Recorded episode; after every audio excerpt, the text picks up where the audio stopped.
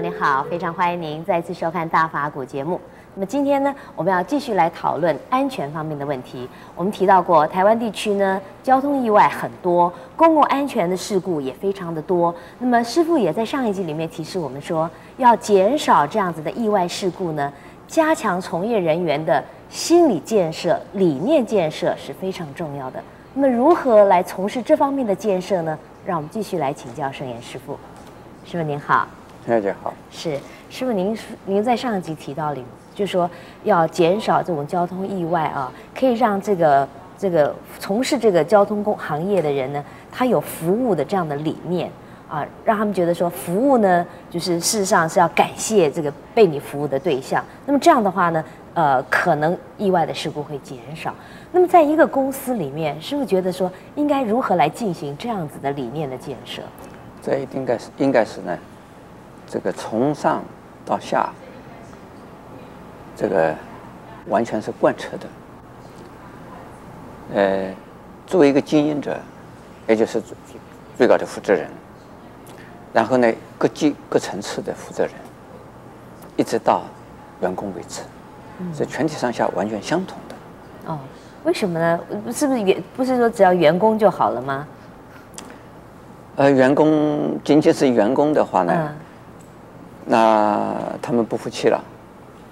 他们这个上层次的人，呃，很自私，啊，自利，不管不顾这个员工，嗯，而者是老是叫员工们呢要奉献，是，要要服务，要感谢，那这个下边的人就会感觉到，嗯，这个是被利用了，是啊，被剥削了，嗯，那一发现一发现自己是被剥削的，是被利用的。那他的工作情绪一定很糟糕，工作情绪糟糕，怎么样子？这个理念没有用，你念念念，老是念这个理念没有用，这是因为这个上边的这个人呢、上层次的人呢、呃，这个有问题。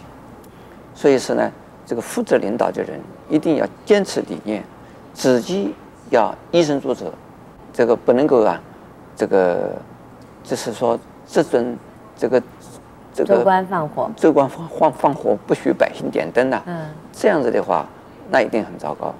所以是最高领导的人，一定是啊，这个非常啊，这个贤明的人。也就是说，他是就是个理念的一个象征，他就是啊理念的推动者、实行者。那这个利益一定是均等的，所以利益。一个是对顾客，这是考考虑到顾客的利益；第二个考虑到员工的利益，然后再考虑到他的公司的营运的利益。这个不能颠倒过来。如果首先考到考考虑到公司的营运，不考虑到员工，或者首先考虑到员工而不考虑到顾客，这完蛋。所以说呢，自己的理念一定是说服务，就是第一个就是以顾客为先的这个原则啊，呃，就是这就是佛法。佛法是什么呢？怎么说啊？利益众生，以利益众生来利益自己，是最这个最最容易的事。嗯。而且呢，最可靠的事。利益他人，作为用利益他人来利益自己呀、啊。嗯是，这是呢，最可靠的利己的方法。如果仅仅是靠利益自己而不学他人，那，你到最后，你一定倒霉。大家要给你啊，分你的肉吃了，要分你的血血和喝了，这是应该是一层一层的呀。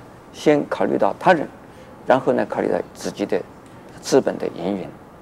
哎，盈余，盈余以后的这个钱，也要非常清楚的盈余以后做什么的。那亏损了的话会怎么办？那个一个老板要负责盈亏的一种啊，这个考虑的啊，这个经营如何经营法？那经营的时候亏了怎么办？亏了要叫员工均摊，这是错误的。那要靠老板的智慧。那盈余的盈余的是。要怎么样子的处理法，使得员工们觉得很高兴，那是，然后再回馈于社会，回馈于啊顾客，这样子的时候呢，这个公司一定是做得很好的，就是以利他为利己的不二法门。整个公司的一个正确的企企业文化呢是非常重要的。是是这样子啊，嗯，这个企业的一种观念啊，这个老板兢兢业业的来为这个公司服务啊，他一定不能够老是强调说我是要赚多少钱为我自己财富，他一定要想到这桩事业对这个社会、对这个世界的人有多大的利益。以他自己的智慧和能力，能够奉献给这个整个的世世界。他这个人的财富呢，是这是说，他是来经营的，他不是经营他自己的钱，是经营的社会的整体的钱。要有这种观念的话呢，这个这个人呢，一定成功。是是说，我们说这不仅是一种观念哈，也是一种治理，就是一种一种呃合乎就是真理啊。就是就像师傅讲说，利益以利益众生来利益自己的话，才会获利，是不是？这是这也是一种治理。是这样子啊。有的人认为呢，这个我们出家人啊，呃，因为没有儿孙，呃，所以呢，可以说风凉话，呃，这个我为你们大家的，所以说呢，我不需要东西，死了以后我也不需要留下什么遗产，这个一切都是归于社会，大概容易。在在家人大概做不到，其实在家人也可以做得到。在家人呢，把自己经营的所有的一切是归于社会。自己的儿女是很简单的，把他抚抚养长大，教育好了，他们自己有工作，他们自己能够自独立，这个不需要自己一定要赚多少钱要留给子儿孙。那如果是企业家们，或者是那一些经营者，经营什么经营这个交通事业或者什么事业的人。也可以学习这种精神的，是学习这种精神，这个公司一定经营的会很好。是，谢谢师傅开示。